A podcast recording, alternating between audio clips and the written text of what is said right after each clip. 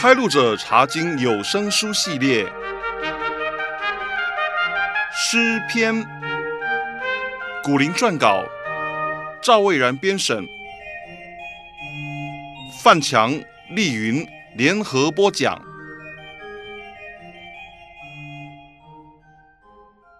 亲爱的弟兄姐妹，平安！我是范强，我是丽云，弟兄姐妹好。我们这次要选读的诗篇是第六十五篇，这篇也是从诗篇第二卷里面选出来的。我们先来看标题注解，请丽云念一下。标题注解写着：“大卫的诗歌交与灵长。”这篇诗是大卫写的，交给诗班长用在崇拜聚会上。范强，这篇诗一共有十三节。怎么样分段呢？丽云有两种不同的分法，一种是从创造者的角度来看，另外一种是从受造者的角度来看。如果从创造者的角度，也就是从神的角度来看，诗篇六十五篇的分段是一到四节，说到神怎么样对待以色列百姓；五到八节。说到神怎么样对待世人，九到十三节说到神怎么样对待万物。如果从受造者的角度来看，一到四节说到以色列百姓赞美神的恩典，五到八节说到世人称扬神的大能，九到十三节说到万物歌颂神的护卫。那么我们会从哪个角度来看呢？我想从受造者的角度来看，在我们开始查考之前，让我们先来了解一下诗人大卫是在什么心情、什么情况之下写出这篇诗。所谓空口无凭，我们现在就来轮流念出这篇诗，实际体验一下。好的，我先开始。诗篇六十五篇一到十三节：神啊，西安的人。都等候赞美你，所许的愿也要向你偿还。听祷告的主啊，凡有血气的都要来救你。罪孽胜了我，至于我们的过犯，你都要赦免。你所拣选使他亲近你，住在你院中的这人便为有福。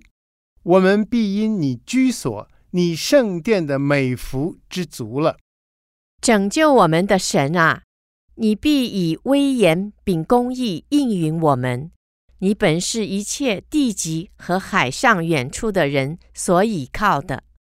他既大能束腰，就用力量安定诸山，使诸海的响声和其中波浪的响声，并万民的喧哗都平静了。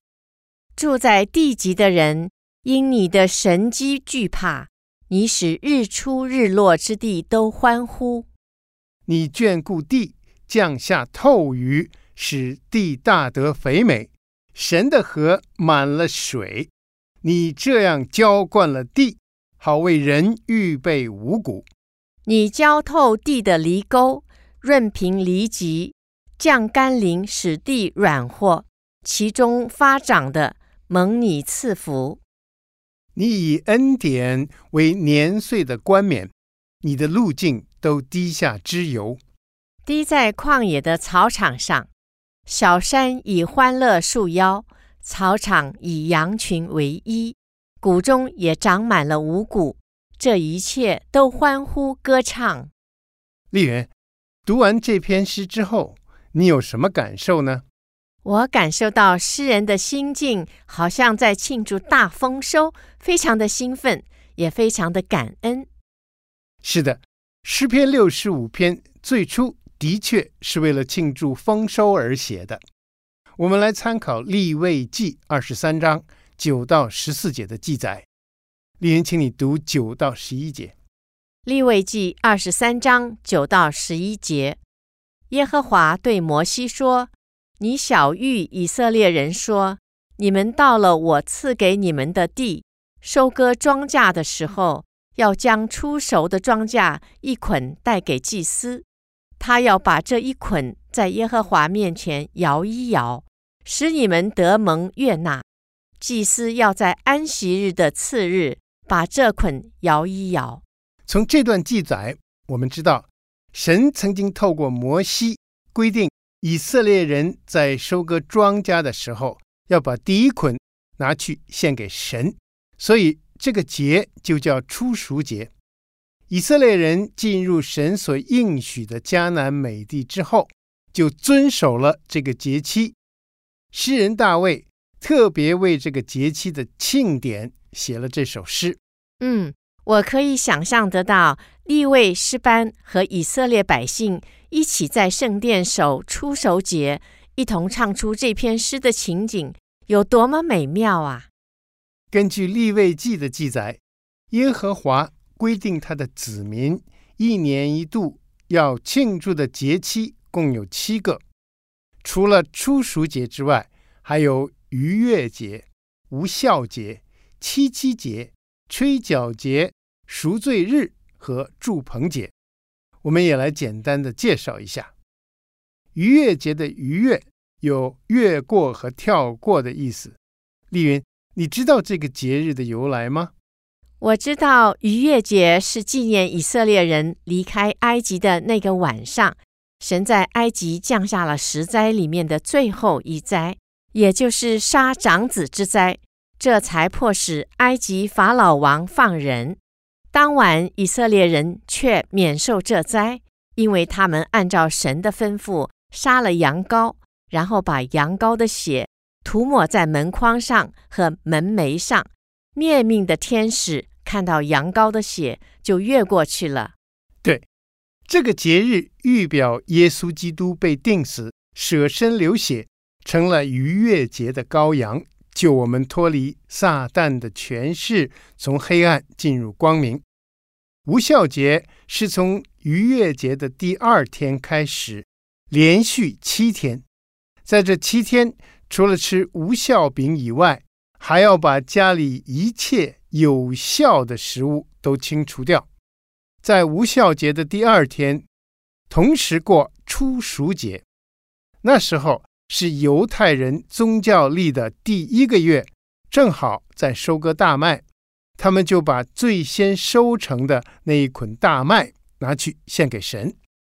无孝节和出熟节这两个节期有什么预表的意义呢？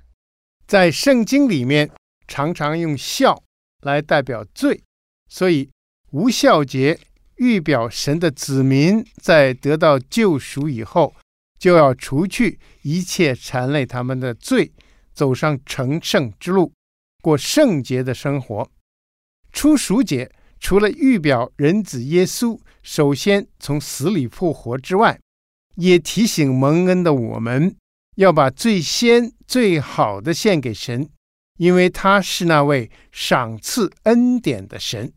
这么说起来，耶稣基督在十字架上流出宝血。赐下救恩，实现了逾越节所预表的，而我们就应该用无效节和出手节所预表的来回应他，对吧？对，我们一方面要向主认罪，祈求主用他的宝血洗净我们一切的罪和不义；另外一方面，也要向神感恩，谢谢神赐下一切的恩典。那么七七节是不是在七月七日庆祝呢？不是的，七七节是在犹太人宗教历的第三个月庆祝，因为他在初熟节的七个星期之后庆祝，所以是七个七。那时候正好收割完小麦，大家高高兴兴地庆祝丰收，所以七七节又叫收割节。关于收割。神有一条很有人情味的规定，请丽云读一下《立位记》十九章九和十节。《立位记》十九章九和十节，在你们的地收割庄稼，不可割尽田角，也不可拾取所遗落的，不可摘尽葡萄园的果子，也不可拾取葡萄园所掉的果子，要留给穷人和寄居的。我是耶和华你们的神。嗯，真的很有人情味。七七节还有另外一个名称，叫五旬节。一旬是十天，五旬就是五十天。因为是在逾越节之后的第五十天庆祝的，所以得了这个名字。提起五旬节，我就联想到主耶稣复活升天之后的那一个五旬节，初代教会在那一天正式诞生了。没错，在那个五旬节，圣灵大大降临，使徒彼得因此得到能力，大胆传讲主的道。当天就有三千人归信主耶稣。嗯，五旬节就是七七节，又叫收割节。使徒彼得那天的确有属灵的大丰收。是的，对犹太人来说，五旬节是安息日的第二天；对基督徒来说，正好就是主日。教会后来就把庆祝五旬节那个主日。定为圣灵降临节，纪念圣灵在那一天，正如主耶稣所应许的那样降临了。那么吹角节，顾名思义，就应该有人吹角喽。对，在吹角节那一天，祭司要在会幕和后来建造的圣殿吹羊角，就像我们在新年放鞭炮一样，因为这个节。虽然是在以色列人宗教历的七月初一日庆祝，但是那一天却是他们民事历的元月初一日。在吹角节那一天吹角，有什么特别的用意呢？首先是呼吁大家一起迎接新年，再就是提醒选民预备好自己，迎接在这个月份里面的重要节期，有赎罪日。和祝棚节还有一个用意，就是提醒以色列人纪念神和他们之间所立的约。根据犹太人的传统，他们从吹角节开始，一连十天要把握机会悔改，使自己的名字能够被写在生命册上。十天以后，就是一年一度最严肃的赎罪日了。赎罪日。不像是过节嘛，不过它却是最重要的节日。利未记十六章二十九节说道，在赎罪日那一天，要求大家刻苦己心。刻苦己心也可以翻译成禁食，而英文圣经把它翻译成 “deny yourselves”，有忏悔认罪的意思，很像是个自我反省的日子。在赎罪日那一天，还有一件很特别的事情，就是大祭司只有在这一天才可以进到会幕或者圣殿最里面的至圣所，行赎罪之礼和洁净之礼，为全体子民祈求神的赦免和洁净。我觉得赎罪日提醒我们，现在也应该每年选出一天或者几天来进食祷告。在神面前好好检讨自己的灵命光景，这是很好的联想。排在最后的祝棚节，就接在非常哀伤的赎罪日之后，一共有八天，天天都要献祭，而且前面七天要住在帐篷里面。除了住帐篷以外，他们还要手拿棕树枝、柳枝或者其他的树枝来游行庆祝。我猜想小朋友最喜欢这个节期，挺好玩的。不过在欢乐之余，大人们也会提醒孩子们，这个节期是要纪念他们的祖先当年离开埃及以后，曾经在旷野漂流了四十年，住在帐篷里面，而神也与他们同行，保守带领着他们。在祝棚节的最后一天，有一个仪式，是从西罗亚池舀水去倒在祭坛的旁边。这个浇水的仪式是纪念他们的祖先在米利巴那里没有水喝，神就吩咐摩西击打磐石，流出水来给他们喝。我想起主耶稣在世上传道的时候，曾经利用这个浇水的仪式，把这件历史事件所预表的意义说出来，呼吁大家到他那里去得活水。对，在祝棚节还有其他重要的预表意义。先知撒迦利亚曾经预言，将来在神的国度里面，会有来自世界各国蒙拯救的人。一起聚集敬拜神，那种欢乐的光景，就像在过祝棚节。祝棚节也预表了将来神和属他的人要永远在一起。翻墙，在这么多的节期里面，大卫为什么特别在初熟节有感而发，写出这篇诗呢？有圣经学者认为，诗人大卫所以会有灵感写出这一篇诗。很可能是因为那年有干旱，他和百姓向神祷告，神垂听祷告，赐下了甘霖和丰收，所以诗人大卫就写这篇诗来向神感恩。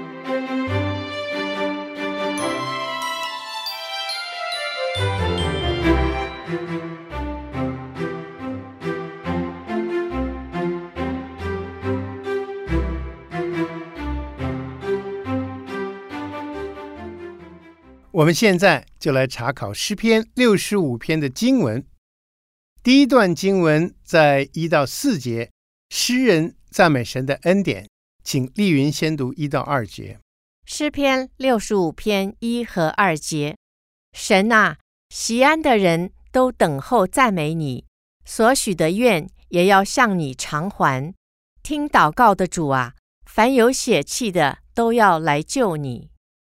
这里所说的西安的人，在写诗的当时是指以色列人，现在可以用来指一切蒙恩的人。等候赞美这四个字，有另外一种翻译是向神默默无声。宗教改革家马丁路德就是这样翻译上半节，说：“神啊，西安的人默默地称颂你。”换句话说。最深的赞美是从心中发出的赞美。对，就像大卫在诗篇一百三十一篇二节所写的：“我的心平稳安静，好像断过奶的孩子，在他母亲的怀中。”这是一种对神无所求、单纯享受神同在的表现。诗人因为神垂听他们的祷告，使他们丰收。他们的心已经非常饱足，不再祈求什么，而是向神偿还所许的愿。范强，这里的许愿是不是类似我们今天的发誓呢？是的，就像今天不能够随便发誓，在旧约时代，神的子民也知道不能够随便许愿，因为许了愿就一定要还愿。我们来看《生命记》二十三章二十一到二十三节的规定。《生命记》二十三章二十一到二十三节：你向耶和华你的神许愿，偿还不可迟延，因为耶和华你的神必定向你追讨。你不偿还就有罪。你若不许愿，倒无罪。你嘴里所出的，就是你口中应许。甘心所献的，要照你向耶和华你神所许的愿，谨守遵行。经文强调，向神许愿是一件很严肃的事。神并不要求人许愿，但是，一旦许了愿，就必须遵守和偿还，否则就得罪神了。诗人大卫在这里暗示，他曾经向神许愿说。如果神垂听了他的祈求，他就要赞美神。现在他真诚的还愿，写诗赞美神。当时的以色列人在还愿的时候，还会献祭，用食指的祭物来向神表达感恩之意。我们这些活在新约时代的子民，其实也常常在遇到困难的时候向神祈求帮助。并且向神许愿。当神垂听了我们的祈求，解决了我们的难处之后，不知道我们会不会像诗人大卫那样去还愿，去做到我们答应神的事情？我真希望会。除此之外，我们也可以有感恩的奉献，比方说，我们可以把奉献拿到教会去，或者用在神的施工上，也可以用在有需要的人身上，因为我们坐在一个微不足道的人身上，就是坐在主身上了。这是很好的提醒哎。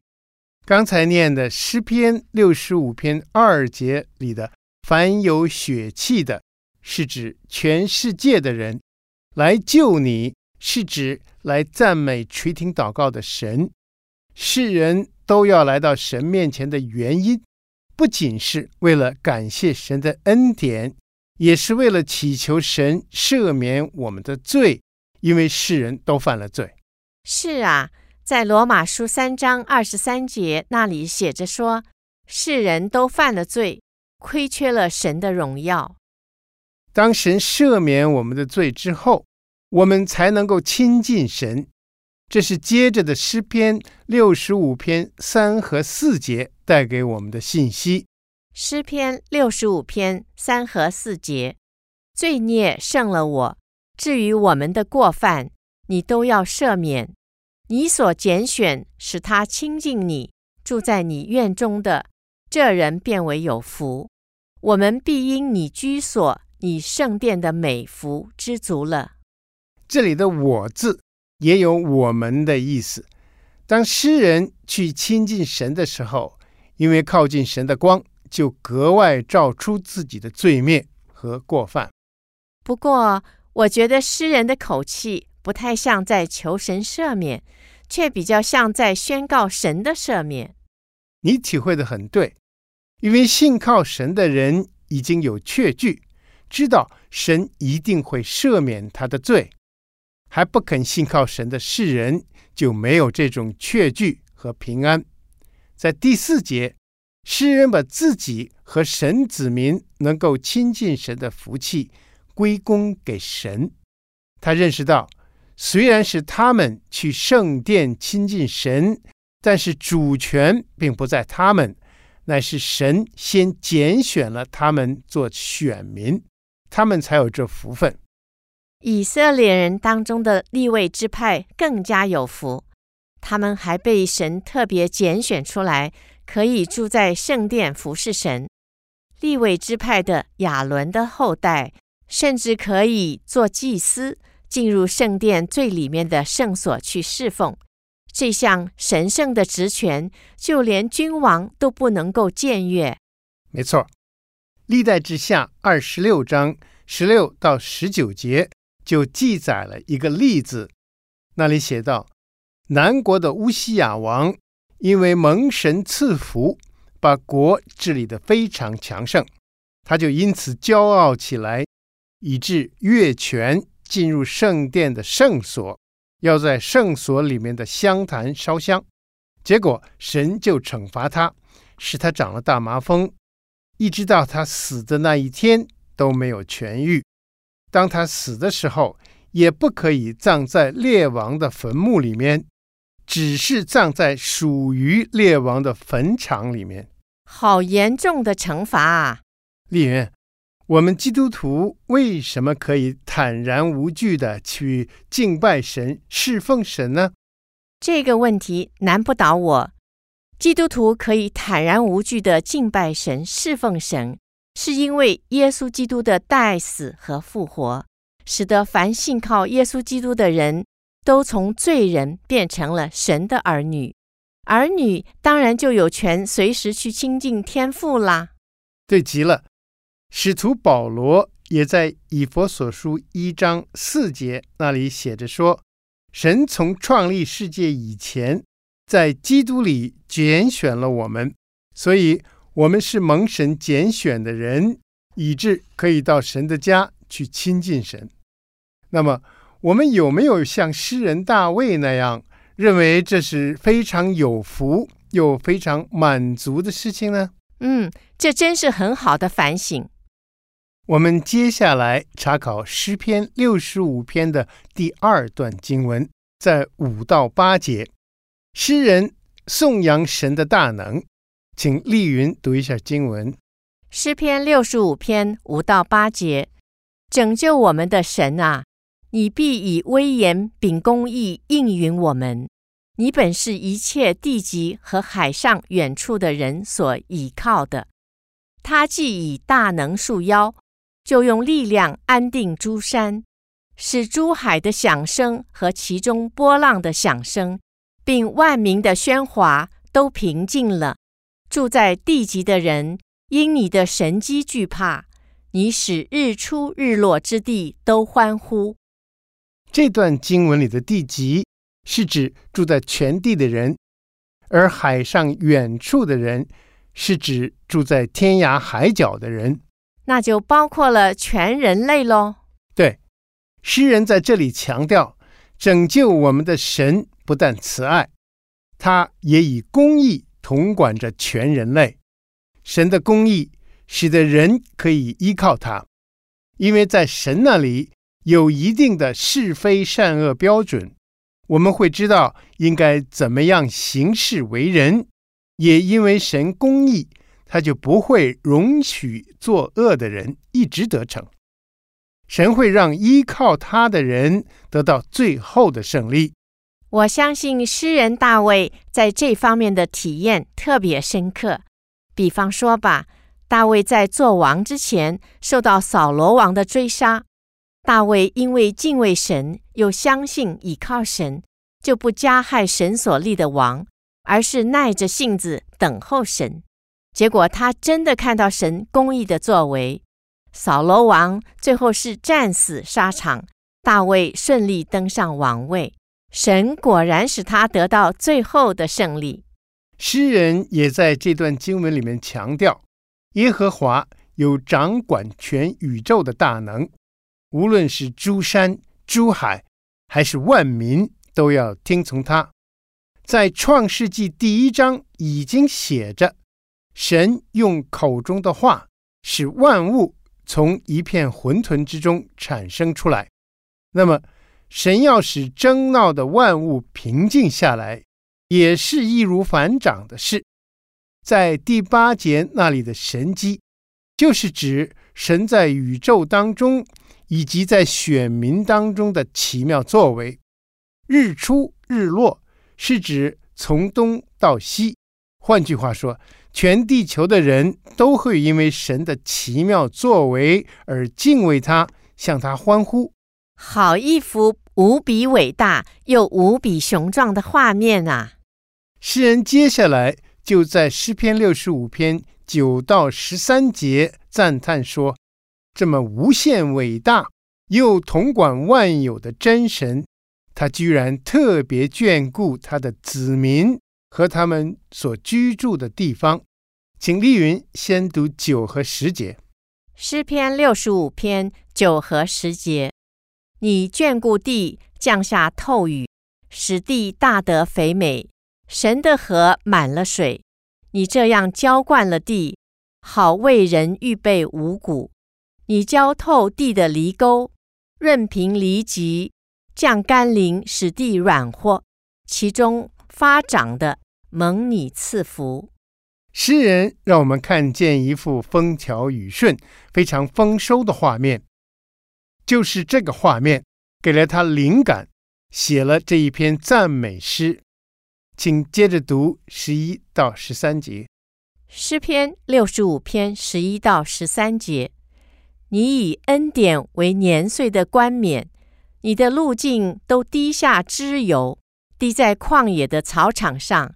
小山以欢乐束腰，草场以羊群为衣，谷中也长满了五谷，这一切都欢呼歌唱。